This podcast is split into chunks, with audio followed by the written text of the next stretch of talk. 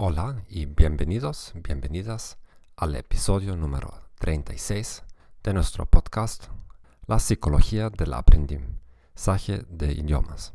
Mi nombre es Gerhard Orband, soy psicólogo, autor de libros y profesor del alemán.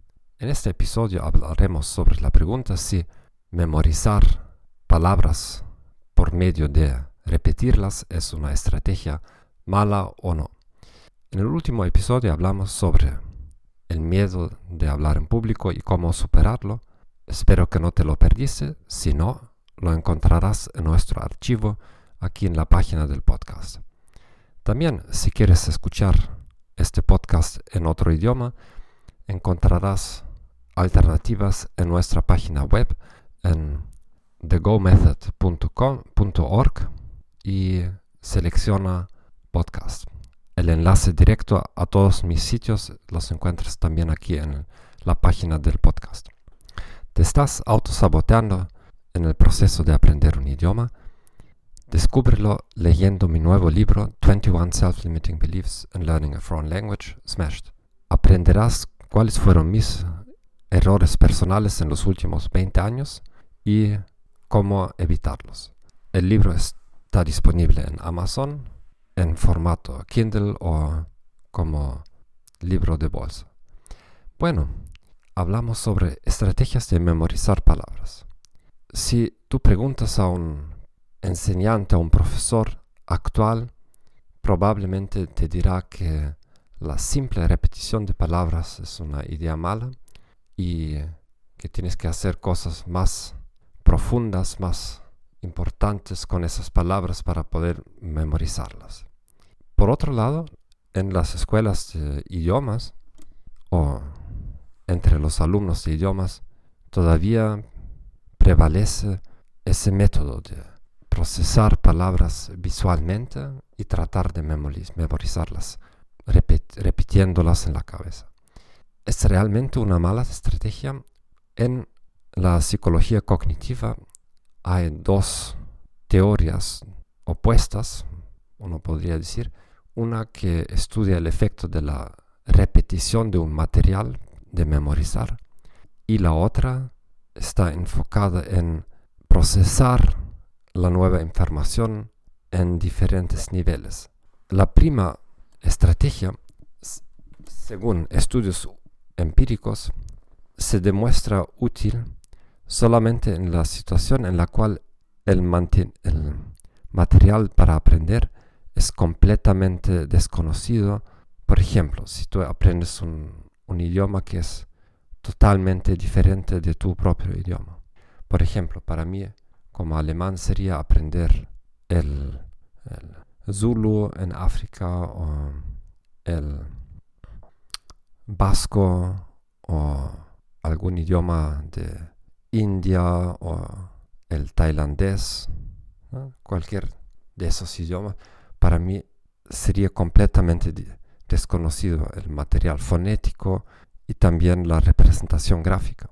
En este caso, inicialmente repetir las palabras para mantenerlas en la mente es una estrategia útil, pero no lo es en el caso en el cual aprendo un idioma que tiene algo en común con el alemán, por ejemplo.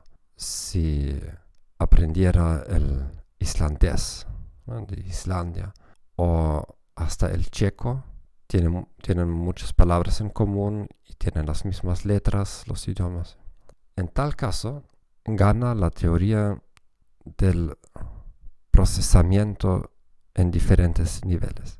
Según el modelo de los profesores Craig y Lockhart de los años 70, hay tres niveles de procesamiento.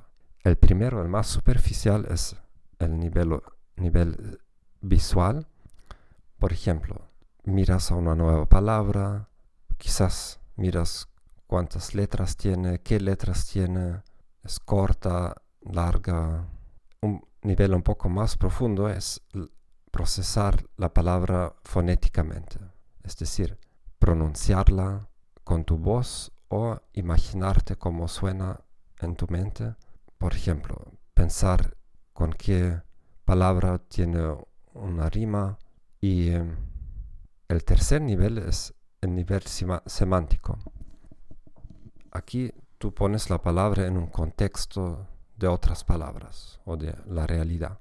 Por ejemplo, puedes formular una, una oración que incluya la nueva palabra y ver si la palabra hace sentido. Ahora, ¿qué es la lección de todo esto? Si tú aprendes palabras en un idioma que tiene alguna semejanza al español, al castellano, entonces no solamente es suficiente el, el procesamiento visual. Trata de pronunciar, de leer con voz alta las palabras y haz algo, haz algunas operaciones cognitivas, mentales con aquella palabra. Por ejemplo, con cada nueva palabra formulas 10 frases y te juegas con aquellas frases. Las transformas de afirmaciones en preguntas o cambias el tiempo, hasta escribes una narración. Cuanto más operaciones haces con aquella palabra, tanto mejor la mantendrás en tu memoria.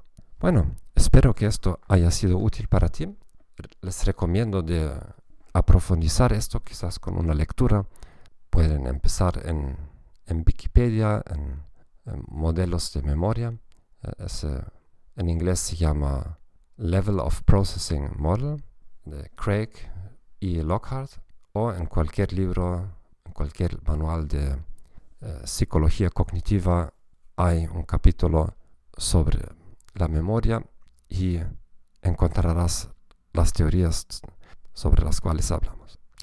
Gracias por abonarte a este podcast mediante Spotify, Stitcher, Apple Podcasts y por recomendarnos a tus amigos, parientes o colegas. Hasta la próxima semana. Chao, chao.